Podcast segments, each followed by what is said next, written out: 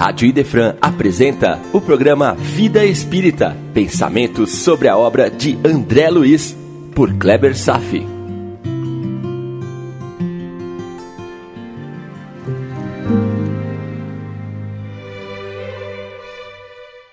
Nosso Lar, capítulo 40. Quem semeia colherá, parte 4. E chegamos à última parte dos nossos estudos sobre as aflições as suas causas e a postura espiritual para enfrentar todos os dissabores da vida. Hoje veremos mais instruções dos espíritos superiores no capítulo 5 do Evangelho segundo o Espiritismo. E então, mãos à obra, começando pelo Espírito Santo Agostinho. Item 19. O mal e o remédio, de Santo Agostinho, Paris, 1863. Será o planeta Terra um lugar de alegrias, um paraíso de delícias? A voz de Jesus ainda não ressoa em seus ouvidos? Ele não avisou que haveria prantos e ranger de dentes para os que nascessem nesse vale de dores? Aqueles que viverem na terra devem esperar, portanto, lágrimas ardentes e penas amargas. E quanto mais agudas e profundas forem as dores, olhem para o céu e agradeçam ao Senhor, porque quer experimentá-los. Olha, meu irmão, de início, a declaração de uma psicologia que nos apresenta a Terra como um ambiente de dor e sofrimentos, uma aparente visão pessimista da existência. Necessário que seja assim, pois é essencial saber que vivemos num mundo dedicado à reconstrução moral. São sequências de dores e angústias, mas também com muitos momentos de alegria. Só que estas não são duradouras. É isso que nos ensinam. Não estamos mergulhados no inferno eterno, mas no limite da dor. É o estágio do nosso planeta. Apesar da evolução das tecnologias e de todo o conforto que podemos desfrutar, ainda morrem 800 milhões de crianças no mundo pela fome. Ainda vivemos a triste realidade das guerras. Acabamos de passar pela experiência de uma pandemia. Estes são recados que nos são dados. Este é o campo onde podemos trabalhar pela nossa melhoria moral aprenderemos o significado profundo do trabalho útil, ou seja, agir em prol da melhoria da qualidade de vida de todos, fazendo o melhor possível de nossa parte. E segue: Ó oh, homens, será que só reconhecerão o poder do Mestre quando ele curar as suas feridas e coroar os dias de prosperidade e de alegria? Será que só reconhecerão seu amor? Senão quando ele enfeitar seus corpos com todas as glórias e devolver a eles o seu brilho e alvura de quando foram criados? É que nem Tomé, quando Jesus ressuscita no terceiro dia e o chama para tocá-lo em suas feridas, ouvir a sua voz, para se convencer da realidade espiritual de sua aparição. Olha, Tomé, toque aqui, toque aqui na minha chaga, toque em mim, eu estou aqui na sua frente. Agora você está vendo? Pois é, Tomé. Jesus disse a Tomé que acreditar após ter visto e tocado era importante, sim.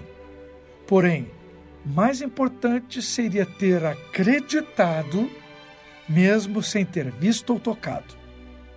Às vezes, nos comportamos que nem Tomé, demonstrando uma fé fraca em Deus e em nosso futuro.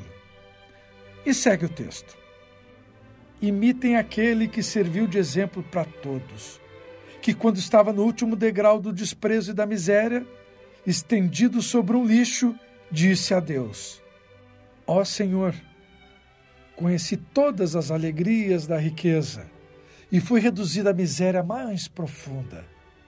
Obrigado por querer experimentar esse seu servidor.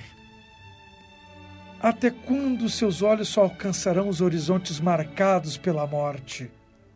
Quando, enfim, se interessarão em saber o que existe além dos limites do túmulo?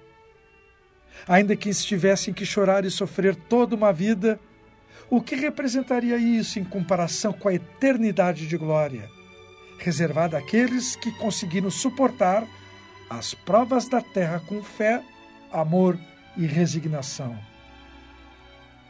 Tudo na vida de uma pessoa, o seu estado interior, a disposição íntima para enfrentar os desafios, depende diretamente do horizonte que seus olhos da mente e do coração abrangem. Para a maioria dos homens, o túmulo é o final. Então, vivem para desfrutar desesperadamente das coisas do mundo, deixando de lado os valores morais. Ao contrário, com os olhos voltados para o além, a vida presente sendo apenas mais uma etapa. O sentimento íntimo encara os desafios muito mais como oportunidade de crescimento e aproximação da felicidade plena. E segue. A causa dos males de hoje está nos erros cometidos em vidas passadas, pelo menos uma parte das causas. Procurem, portanto, a consolação para eles no futuro que Deus está preparando Aqueles que mais sofrem podem se considerar os bem-aventurados, os felizes da terra, pois estão saldando suas dívidas com o passado. Quanto mais rudes as provas, mais se colhem benefícios, caso encare com otimismo e dedicação a sua causa. A relação entre o grau de sofrimento e a colheita feliz é quase uma aritmética cósmica, percebeu isso? Os bem-aventurados são os que sabem sofrer. E segue o texto. No plano espiritual, antes de reencarnar, escolheram as suas provas, pois se achavam bastante fortes para suportá-las. Por que reclamar agora? Aquele que pediu antes de reencarnar a riqueza e o poder foi para enfrentar a luta contra a tentação e vencê-la. Aquele que pediu para lutar de corpo e alma contra o mal moral e físico sabia que quanto mais difícil fosse a prova, mais gloriosa seria a vitória. Ao vencer, mesmo que o corpo fosse lançado sobre um monte de lixo por ocasião da morte, ele libertaria uma alma resplandecente de alvura e purificada pela expiação e o sofrimento, vividos com coragem e resignação. Nem todos escolhem suas provas ao retornar. Há que se levar em consideração o merecimento. Para a maioria de nós, a reencarnação ainda é compulsória, junto com seu pacote de expiações. E segue o texto. Que remédio receitar aos que são atacados de cruéis obsessões e de males dolorosos? Apenas um é infalível: a fé, ou seja, voltar os olhos para o céu e confiar em Deus. No auge das dores cruéis e dos sofrimentos, ao clamar por Deus, o guia espiritual mostrará o caminho correto a seguir para que possa encontrar a salvação e o lugar onde irá um dia. A fé é o melhor remédio para o sofrimento.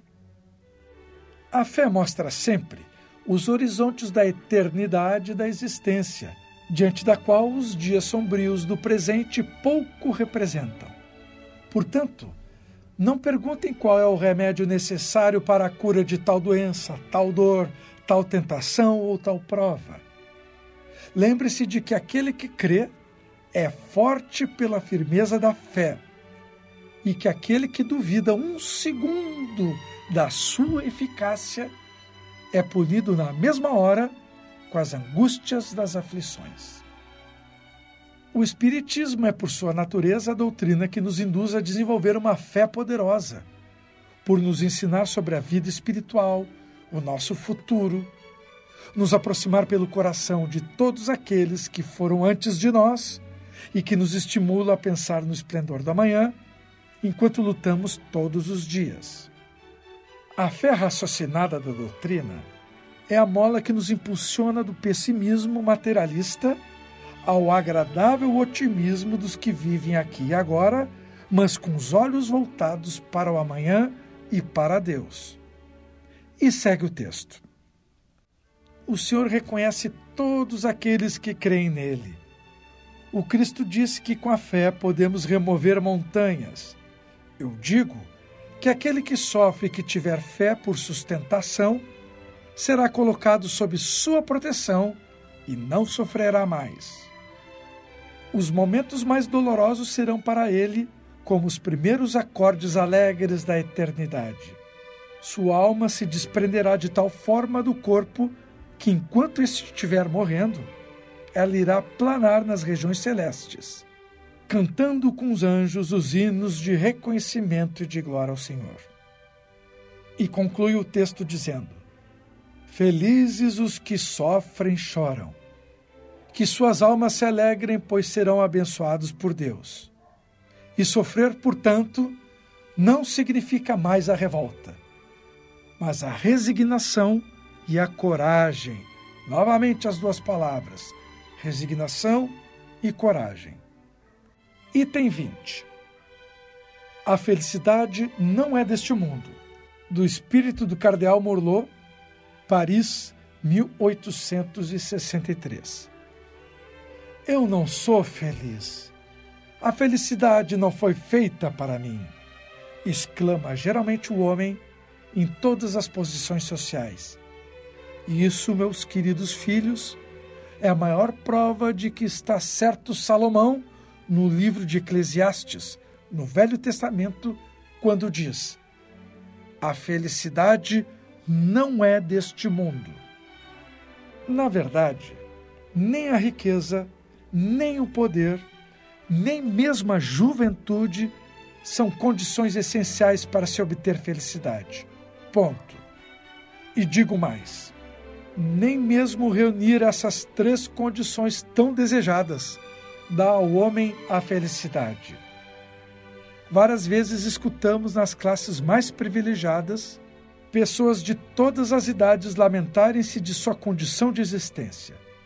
Por isto, fica difícil entender por que as classes trabalhadoras invejam tantas posições daqueles que a riqueza parece ter favorecido. Aqui na Terra, Todos têm sua parte de trabalho e de miséria, sua cota de sofrimentos e de decepções. Logo, é fácil concluir que a Terra é um lugar de provas e expiações. Enganam-se aqueles que acreditam e pregam que a Terra é a única morada para o homem e que somente nela e numa única existência lhe é permitido alcançar o mais alto grau de felicidade que a vida pode oferecer. Iludem-se e enganam todos aqueles que os ouvem.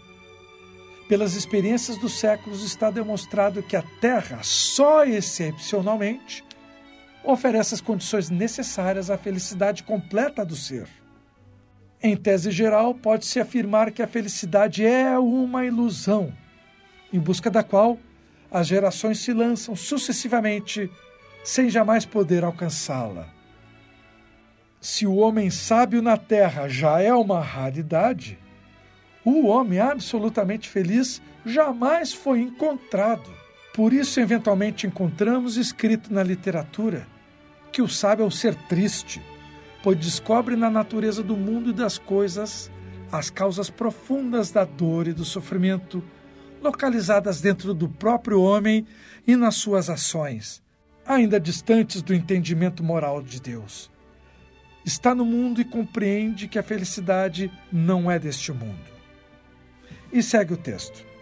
Aquele em que consiste a felicidade na terra é de tal forma passageira para quem não se guiar pela sabedoria, que até consegue um ano, por um mês, uma semana de completa satisfação.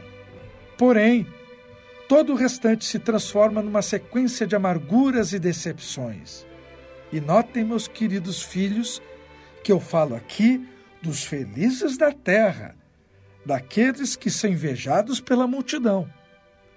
Então, se a Terra é um planeta de provas e expiações, é preciso admitir que em outros lugares existem moradas mais favoráveis, onde o espírito, mesmo ainda aprisionado no corpo material, desfrute em sua plenitude das alegrias ligadas à vida humana. É por isso que Deus criou esses belos planetas superiores, para os quais todos irão um dia quando estiverem suficiente purificados e aperfeiçoados em consequência dos esforços despendidos. No entanto, não deduza das minhas palavras que a terra esteja para sempre destinada a servir de penitenciária. Certamente que não. Dos progressos já realizados, o homem pode facilmente deduzir os progressos futuros. E das melhorias sociais conquistadas, imaginar os melhoramentos que virão. Tal é a tarefa imensa que deve ser realizada pela nova doutrina que os Espíritos revelaram. Assim, meus queridos filhos, que um santo estímulo os anime, para que cada um possa se libertar o quanto antes do homem velho. Dediquem-se à divulgação do Espiritismo, pois ele já começou a regeneração na humanidade. É um dever daquele que é espírita fazer com que todos os irmãos desfrutem do conhecimento dessa doutrina sagrada. Mãos à obra, meus queridos filhos. Que nessa reunião solene todos os corações aqui presentes aspirem a este grandioso objetivo de preparar para as futuras gerações um mundo onde a felicidade não será mais uma palavra sem valor. Meu irmão, espero que você tenha captado mais depois dessa mensagem, a essência do que significa homem velho, ou seja, o homem que ainda enxerga a vida com os olhos rebaixados até o túmulo, não no além. E agora trago como última mensagem apontamentos que podem causar impacto aos desavisados, por evidenciar uma profunda necessidade de mudança no paradigma para a maioria das pessoas abandonar de vez o homem velho e construir em si o homem novo. Chega a transparecer uma manifestação algo revolucionária. Até mesmo alguns poderão discordar das ideias, porque enfrenta diretamente muitos valores e crenças profundamente enraizados. Leva tempo para esse conceito se incorporar, pois não é apenas uma ideia, ela induz a um compromisso real de mudança, a questionar o como estamos levando a nossa vida. Vamos em frente então? Item 24. A verdadeira infelicidade. De Delphine de Girardin. Paris, 1861. Todos falam da infelicidade Todos já experimentaram e julgam conhecer todos os seus múltiplos aspectos. Eu venho dizer que quase todos se enganam e que a verdadeira infelicidade não é de maneira alguma o que os homens imaginam. Meu irmão, ela fala dos homens que ainda não enxergam a vida além da morte, ainda presos ao paradigma materialista. Mas vamos em frente, vamos lá. Eles enxergam a infelicidade na miséria, na lareira sem fogo, nos credores impacientes, no berço vazio da criança que sorria, nas lágrimas, no caixão que se acompanha com o coração partido, na angústia da traição, no orgulhoso que desejava esconder a sua nudez, vestindo-se de ouro e que mal consegue escondê-la sob os farrapos da vaidade. Tudo isso e muitas outras coisas ainda chamam-se desgraça na linguagem humana. Sim, é um infortúnio para aqueles que enxergam apenas o presente. Agora, meu irmão, preste bem atenção ao que o Espírito nos comunica. Vamos lá.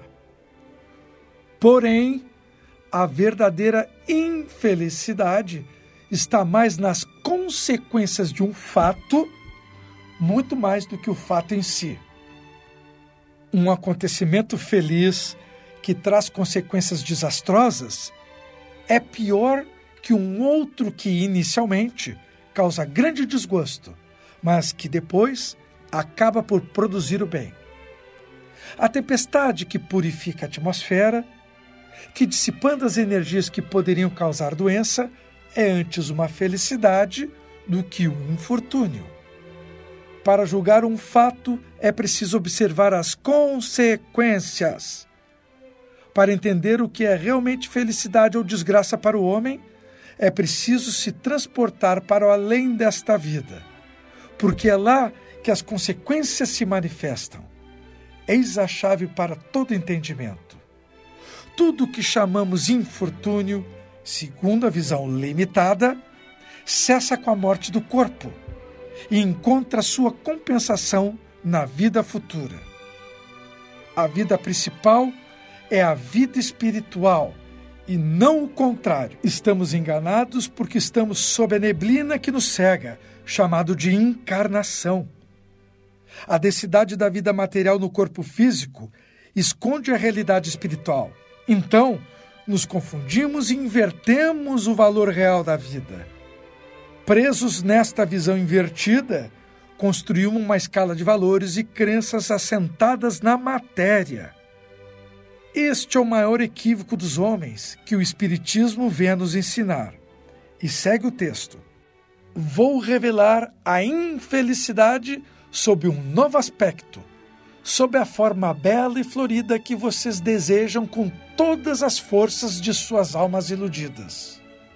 A infelicidade é a alegria falsa, é o prazer egoísta, é a fama enganadora, é a agitação fútil, é a louca satisfação da vaidade que asfixiam a consciência elas perturbam a ação do pensamento, confundem o homem em relação ao seu futuro. E agora, meu irmão, uma frase avassaladora. Ouça. A infelicidade se manifesta quando esquecemos de nossa missão na Terra e o substituímos por prazeres passageiros como se fosse um ópio do esquecimento que se busca com mais veemente desejo. Tenho esperanças aqueles que choram, tremam aqueles que riem, pois seus corpos estão satisfeitos. Não se engana a Deus. Ninguém transgride impunemente as suas leis. Ninguém consegue fugir das responsabilidades de seus atos. As dificuldades que enfrentam hoje as provas que são credoras mais impiedosas do que um bando de cobradores que bate à sua porta, elas espreitam o seu repouso ilusório para, de repente, fazer com que você sinta a agonia da verdadeira infelicidade. Acontece com aquela pessoa que trata as coisas espirituais com indiferença e que são muito apegados pelas coisas materiais mostrando ser uma alma enfraquecida pelo egoísmo.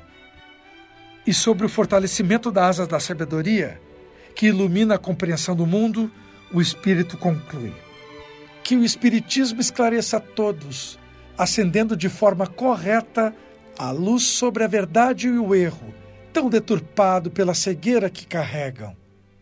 Façam como o bravo soldado que, longe de fugir do perigo, prefere as lutas dos combates arriscados, deixando de lado a paz do acampamento, que não lhe trará nem glórias nem promoções. Que importa para o soldado perder na luta suas armas, equipamentos, as suas vestes, desde que saia vencedor e coberto de glórias? Que importa para aquele que tem fé no futuro? Fé que o Espiritismo alimenta com seu conhecimento, a deixar sobre o campo de batalha da vida a sua fortuna, o seu corpo físico, contanto que sua alma possa entrar radiosa no reino dos céus. Profundo isso, meu irmão, muito profundo. E para concluir nossos estudos do capítulo 40 de Nosso Luar, posso dizer que nós, em início de jornada na estrada de espiritualização, não conseguimos imaginar nem por um sonho, os mais ocultos e sutis movimentos fluídicos que nos dirigem. Navegamos numa superfície agitada da vida, observando aquela pequena ponta do iceberg do mundo material, completamente cegos ao oculto espiritual, mas que, no entanto, pode afundar o colossal Titanic. Lembre-se dessa máxima: nada acontece por acaso. As nossas aflições têm causa e no processo maravilhoso da ação e reação, tudo que lançamos retorna. E aqui vou dizer algo que poucos observaram na história de André Luiz. Enquanto Elis narrava a sua história, comentou que adquiriu a sífilis, o que provavelmente foi a causa de sua cegueira. E se você reler o diagnóstico de André Luiz, feito pelo Dr. Henrique de Luna, lá no início do capítulo 4, vai encontrar na sífilis a mesma causa principal de seu desencarne. Ambos, André Luiz e Elis, tiveram sífilis. Estamos a quatro encontros no capítulo 40 estudando a causa das aflições, sobre o sofrimento na vida material significar uma oportunidade de construir um futuro feliz, mas não nesse mundo. A força do livre-arbítrio nos determinando a chance de escolha de como enfrentar nossas batalhas, seja agora ou mais adiante. E a sabedoria de compreender a vida espiritual como sendo a vida principal, a vida das consequências das nossas decisões. Com isso, o Espiritismo, ou melhor, a vida espiritual, é a maior força da natureza nos influenciar. Nosso paradigma atual ainda não permite compreender esta sabedoria. Pelo menos já temos em mãos um guia ditado pelo Espírito de Verdade e seus ministros. A oportunidade do reencontro de André Luiz e Elis foi concretizada, e do trágico passado sifilítico entre ambos renasce uma nova relação baseada em amor fraterno, fruto do sincero arrependimento de ambos e sob a proteção de Deus, que deverá se consolidar num amanhã, quando retornar ao mundo com uma nova prova para ser vivenciada por ambos. Que eles sejam vitoriosos. Por hoje era isto. Desejo paz a todos e até breve.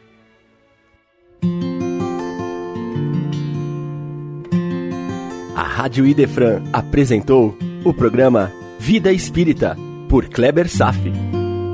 Todas as terças e quintas, às nove da manhã. Programa Vida Espírita